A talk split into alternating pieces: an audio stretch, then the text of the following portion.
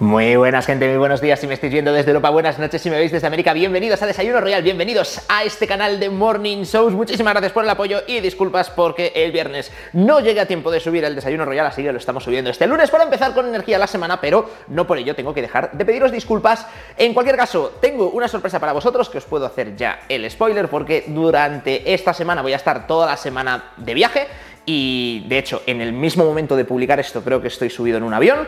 Entonces, eh, bueno, pues simplemente deciros que se viene la próxima semana el primer desayuno royal fuera. Es decir, no aquí y veremos a ver cómo, me, cómo lo organizo porque tengo algunas ideas en mente que me gustaría mucho llevarlas a cabo, a ver si os gustan. Pero bueno, en cualquier caso, hoy no vamos a hablar de lo que va a ocurrir, que eso ya lo veréis, sino que hoy vamos a hablar sobre la historia del hombre que salvó a la humanidad del holocausto nuclear. Y puede que quede como título ultra clickbait, así tal y como lo estoy planteando, pero es que es la realidad. Hoy vamos a contar la historia de Stanislav Petrov.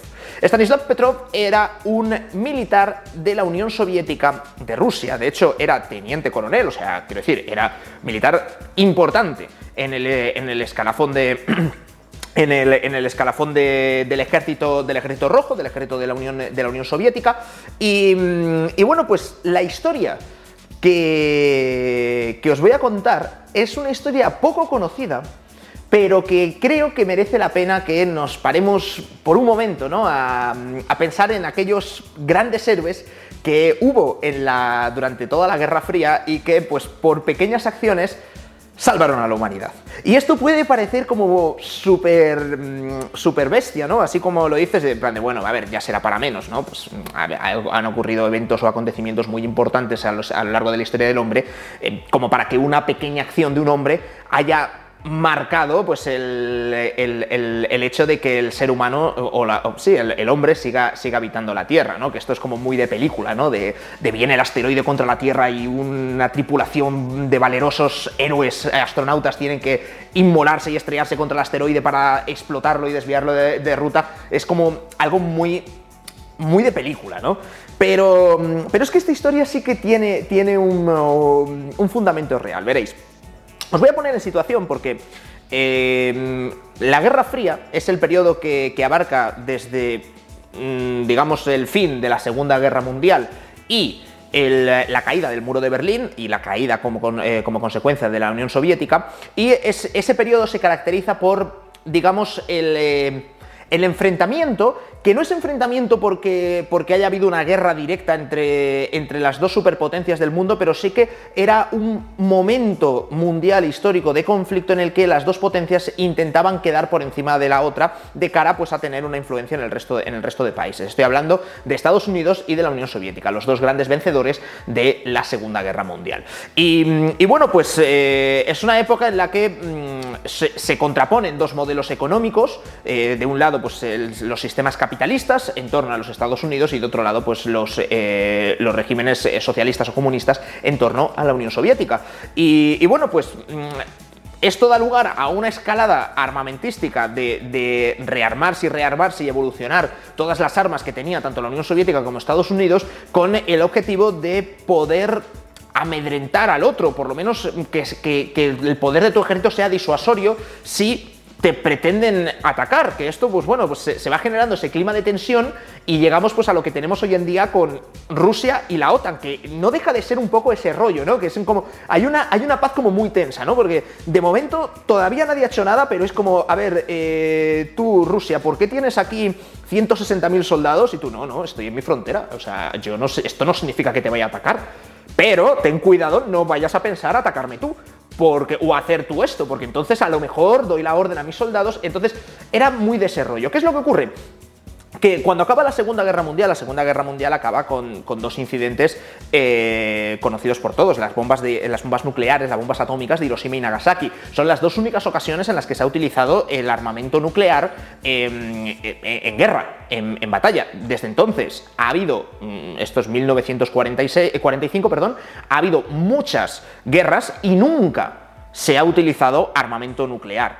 Eh, estas, pues bueno, eran, eran armas que estaban en, eh, en, desarrollo. Da para otro desayuno royal la justificación de Estados Unidos, si no habrían muerto muchísimos más soldados intentando desembarcar en Japón, bla, bla, bla, bla, bla. Pero a lo que voy es, desde que acaba la Segunda Guerra Mundial, tanto la Unión Soviética, que todavía no tenía desarrollada esa tecnología, pero que no tardó en desarrollarla y en construir sus propias bombas atómicas, como Estados Unidos, que tenía que seguir construyendo bombas atómicas, entraron en una carrera armamentística. Y se empezó a hablar de lo que se conoce como eh, el MAD.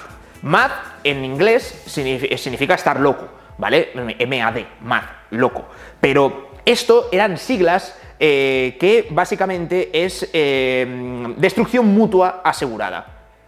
¿Vale? Esa, es lo que significa, ¿no? Mutual eh, Assure Destruction. Creo que es eso. Pero bueno, es, significa. De, ¿Qué significa que al final los dos países tienen, tienen bombas nucleares. Entonces, es, un juego de suma cero, es decir, si tú me lanzas a mí una bomba nuclear, yo te respondo con otra bomba nuclear y morimos los dos. Entonces, era el elemento de, disuasión que tenían las dos superpotencias y por eso venga a tener misiles, venga a tener cabezas nucleares y venga a amenazar al rival apuntándole con, con diferentes misiles para decir, che, como me ataques, yo te ataco. Y vale que tú me ataques el primero, pero es que yo te voy a atacar tan rápido que vamos a morir los dos.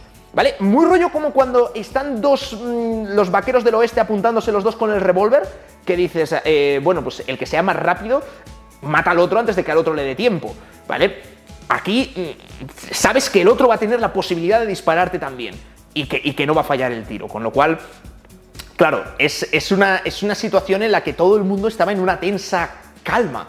¿No? Y, que dices, vale, por favor que estos dos países no entren nunca jamás en guerra, porque basta que a un general se le vaya la pinza y, demás y diga, no, no, pues ordeno el, ataque nuclear para que eh, lleguen los otros, respondan y los otros respondan más y pues mm, revienten todo el planeta con toda la, potencia nuclear que, hay.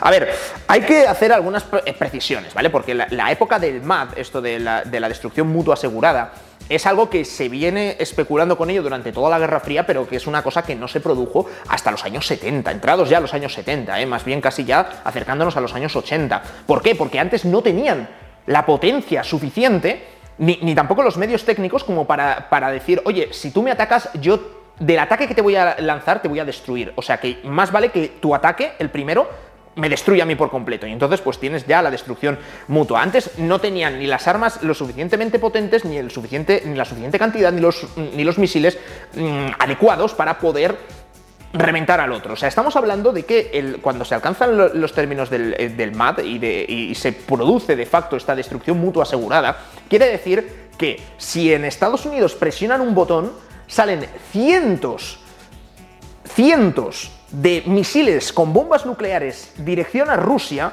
Rusia en sus radares es capaz de ver esos misiles y le da tiempo a pulsar su botón para que salgan otros cientos de misiles rumbo a Estados Unidos.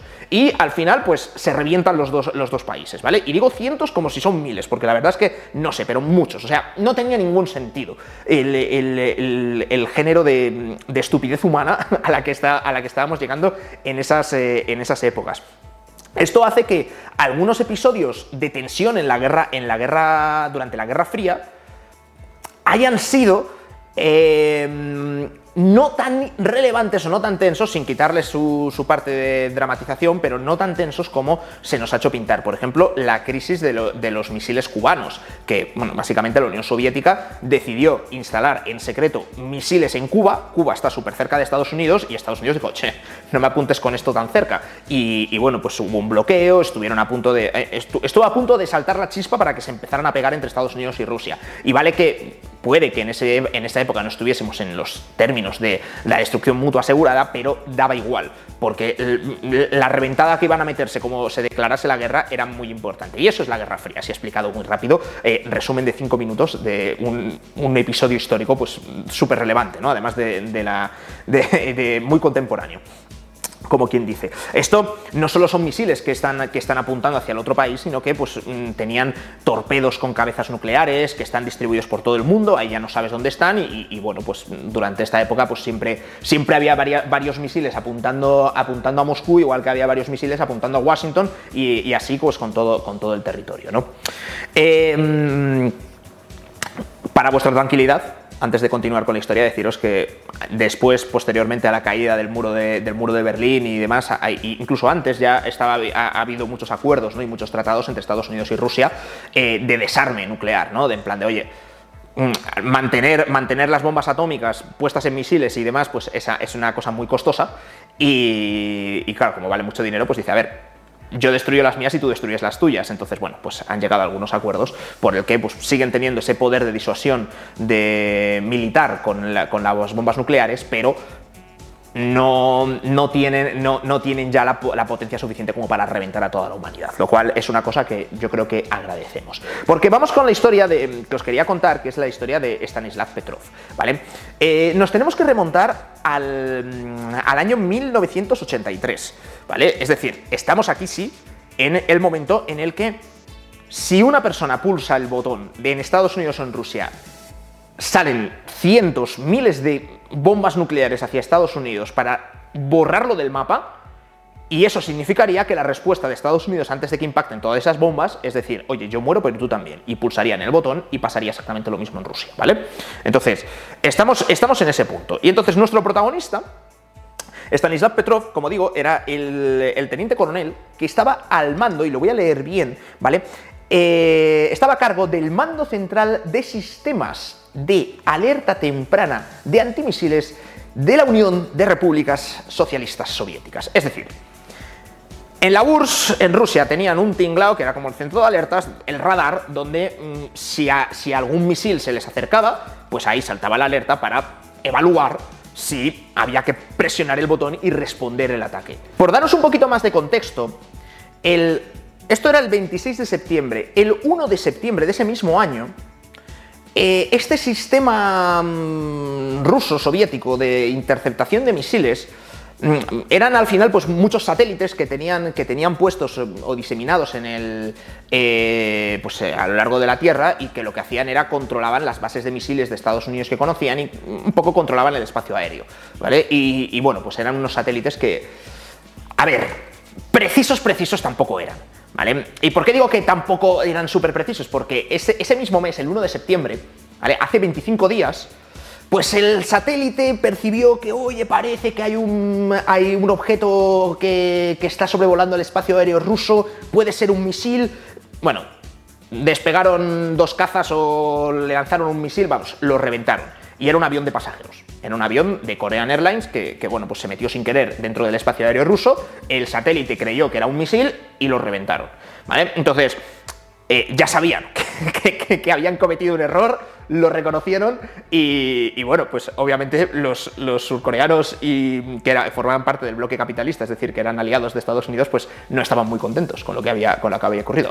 obviamente te has cargado casi a 300 personas mm, porque tienes unos satélites que, que no distinguen un avión de un misil. Pero, pero bueno, en fin que nuestro protagonista, Stanislav Petrov, pues estaba al mando de este, de este centro de, alerta, de sistema de alerta antimisiles, ¿no?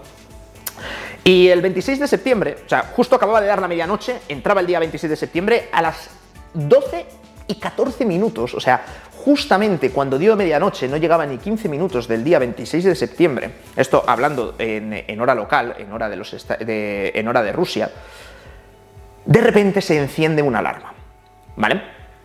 alarma, piloto, eh, piloto rojo, ¿vale? Empiezan a sonar, pues, imaginaos la típica alarma antiaérea, ¿sabes? Supongo, bueno, la verdad es que no tengo ni idea de cómo sería, pero bueno, empieza, empieza a ponerse todo eso rojo porque han detectado que de una base de misiles norteamericana acaban de lanzar un misil. A las 12 y 14 minutos de medianoche del día 26 de septiembre de 1983. Nuestro protagonista, Stanislav eh, Petrov, era, como digo, eh, el, militar de más alto rango que estaba en ese, en ese centro, era teniente coronel, y tenía unas órdenes muy claras. Cuando se encendiera, cuando se encendiera una alarma, lo primero que tenía que hacer era reportar a sus superiores que, se estaba, que, estaba, que sufriendo un ataque, básicamente. Entonces, él Ve el, ataque, tiempo estimado de impacto, 20 minutos. El centro estaba a 100 kilómetros, escasos 100 kilómetros de, Moscú, depende del pepino que les estén lanzando y de dónde caiga, pues puede incluso hasta afectarse donde, donde ellos estaban, y notifica a, sus, eh, su, a su alto mando. Claro, notifica porque es su obligación, pero Stanislav ya estaba viendo que algo no cuadraba. Que algo no cuadraba por aquello que os he contado yo antes, que si vas a hacer un ataque nuclear, estamos en los tiempos del MAD, lo que habían entendido todos, tanto en Rusia como en Estados Unidos, es que si uno atacaba, el otro también atacaba. Entonces, más te vale que me destruyas completamente en tu primer ataque porque en la respuesta yo ten por seguro que sí que te voy a destrozar. Entonces, ellos lo que estaban esperando era un ataque masivo, es decir, no, tendrían que no tendría que aparecer solo una luz roja diciendo que están lanzando un misil, tendrían que ser varios, o sea, es lo que tiene sentido, ¿no? Tiene que ser un ataque masivo. Entonces, como que ya le estaba chirriando, ¿no? El tema. Entonces, Stanislav comunicó, cumplió con su, con su deber, con, con, el reglamento, ¿no? Y comunicó a sus superiores de, oye, estamos recibiendo una alerta, parece que nos están lanzando un misil, pero es un error informático. Y esa fue una conclusión que sacó él, o sea, no, tenía, no había tenido tiempo ni de mirar si había sido un error informático, que el satélite se había equivocado, nada, nada, él metió ahí, pero es un error informático. No hay nada de lo que preocuparse. Y colgó el teléfono. Esto tenéis que imaginarlo, pues que hay un montón de, un montón de gente en el puesto, ¿no? Con pantallas de radares y demás, mirando cada uno pues, a todas las bases de, misiles estadounidenses, y él, pues, como en una tarima, ¿no? Y, tiene pues una radio para hablar con la gente con la que tiene aquí, como el altavoz, y de otro lado, pues tiene, eh, en este caso, el teléfono que estaba llamando al, al Estado Mayor ruso para contarles esto, pero todavía al paso intermedio, o sea, porque no, no parece, o sea, él parecía que era un error, él dijo, esto es un error, voy a notificar que se ha producido un error, pero que lo sepáis. Total, cuelga el teléfono y justo en el momento que cuelga el teléfono se encienden cinco luces más. Otros cinco misiles van de camino hacia la Unión Soviética. Tiempo estimado de impacto, 20 minutos. Claro, ya, ya no es solo uno, ya son cinco. No sabes tampoco hacia dónde van, ¿sabes? Están despegando los misiles, pues, pues van muy rápido y tal, pero no sabes eh, verdaderamente dónde van, a, dónde van a impactar. Puede haber más lanzamientos de, más misiles que estén saliendo de, un submarino, por ejemplo, y que no los tengan traqueado, que los satélites no estén justamente mirando ahí. Pero claro, ya, hostia, ya empieza a cojonar un poco más, ¿sabes? Que dices, vale, no es, no es uno, son, son cinco. ¿Esto qué son? Son, son cinco errores. ¿O qué pasa? ¿no? Entonces, el, eh, vamos, cuentan que el, tipo eh, estaba, claro, con el teléfono en una mano donde había llamado el Estado Mayor, con, con eh, el, micro, el altavoz para dar órdenes a, su, a sus subordinados en la otra mano y, y, estaba todo el mundo paralizado, mirándole, en plan de cuál es la orden. ¿no? Al final el ejército es muy jerárquico, o sea, es, es todo seguir órdenes del, del, que, del que sea tu superior. Y la orden fue no hacer nada. Es decir, esta vez ni siquiera lo notificó.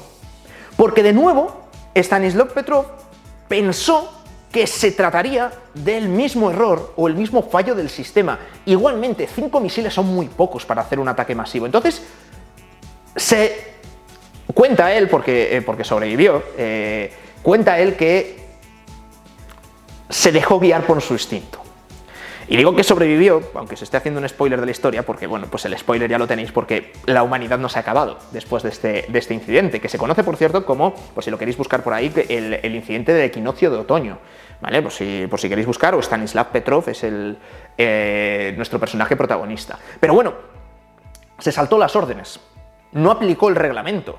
Cinco misiles, tenía que haber despertado al jefe del Estado Mayor de Rusia, al ministro de Defensa, y comunicarle que, la Unión Soviética se encontraba bajo ataque. Y seguramente, ya te digo, tú despiertas en plena Guerra Fría, a, las, a medianoche, despiertas al ministro de Defensa de la Unión Soviética eh, en ese momento y, cuidado, no se caliente y diga, pulsamos el botón y lanzamos nosotros sí el ataque masivo con nuestros cientos o con nuestros miles de misiles. No vaya a ser que Estados Unidos nos lo, esté lanzando. Y claro, obviamente los americanos recibirían esa alerta y responderían con exactamente lo mismo y, adiós, y adiós humanidad. Pero como digo, Stanislav Petrov decidió creer que se trataba de un error informático o un error de los satélites y no hacer nada. Claro, yo me quiero imaginar cómo son los 20 minutos que pasan desde que suena la alerta y, que se encienden todas las pantallas hasta que finalmente no pasa nada.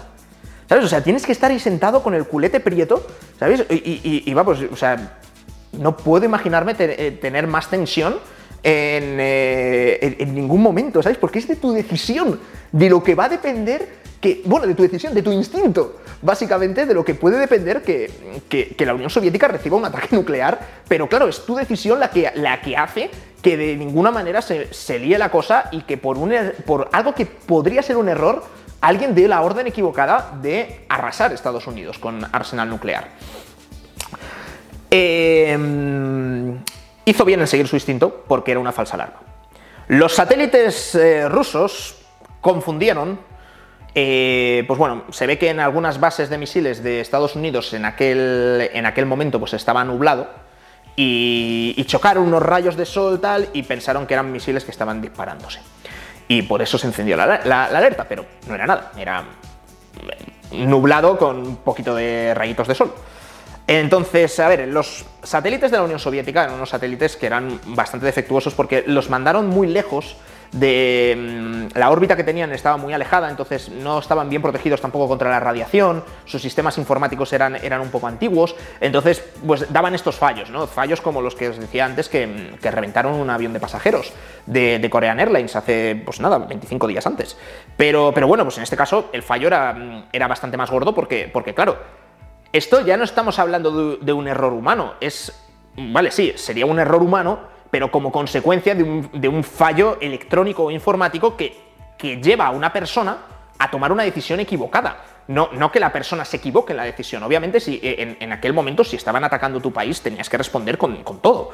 Entonces, bueno, pues siguió con, por su instinto, obviamente luego le, expulsaron del ejército, le hicieron 27.000 entrevistas, eh, le dijeron que, que, por qué no había aplicado el protocolo, por qué no anotó todo en el cuaderno. dice, ¿qué voy a anotar todo en el cuaderno, tío? Si estoy con un lado con el altavoz, con el otro lado con el teléfono avisándote y, con, qué escribo con la boca.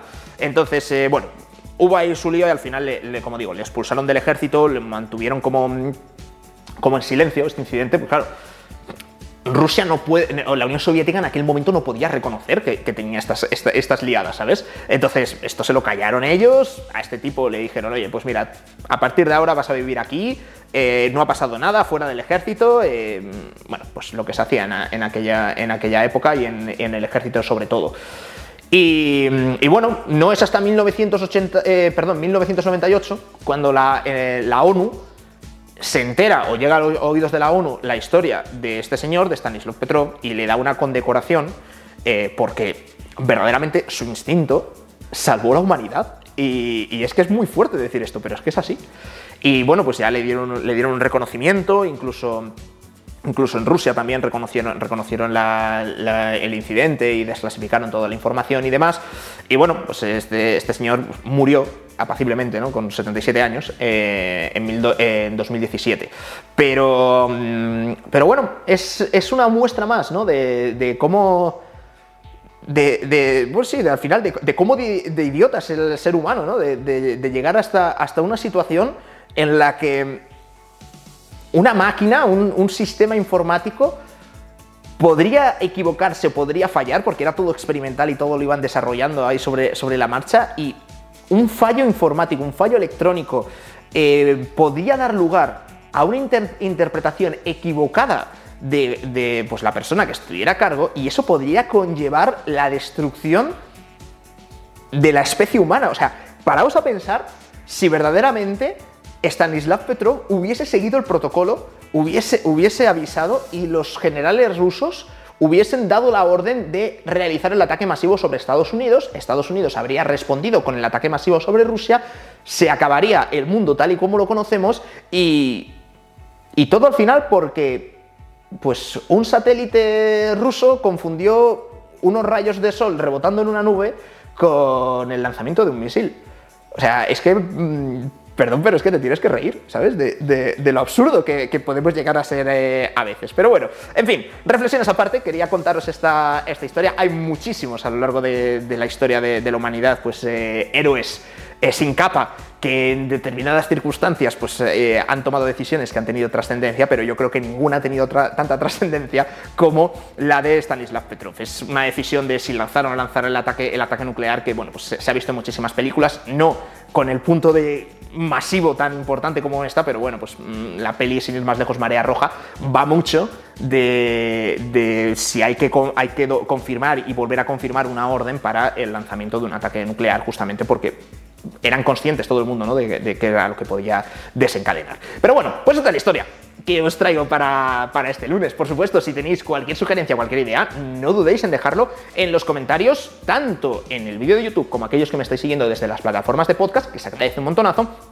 como digo, voy a estar de viaje durante toda esta semana, así que no olvidéis seguirme en el resto de mis redes sociales, que de vez en cuando, de vez en cuando subo cositas, Instagram, Twitter, etcétera. Así que bueno, pues por ahí nos vamos comunicando y, y, nada más que desearos una feliz semana, que durmáis muy bien aquellos que estáis trasnochando un poquito porque no podéis esperaros a verlos al día siguiente y queréis ver ahora el desayuno royal, los que lo estáis viendo en Europa, pues que tengáis un excelente día. Por aquí os dejaré el último desayuno royal que subimos al canal lunes pasado, hace una semana, perdón, y por aquí la recomendación que os va a hacer automáticamente el algoritmo de YouTube. Si no te has suscrito al canal, te agradezco muchísimo que lo hagas y que lo compartas con tus amigos. Nos vemos en el próximo. Chao, chao.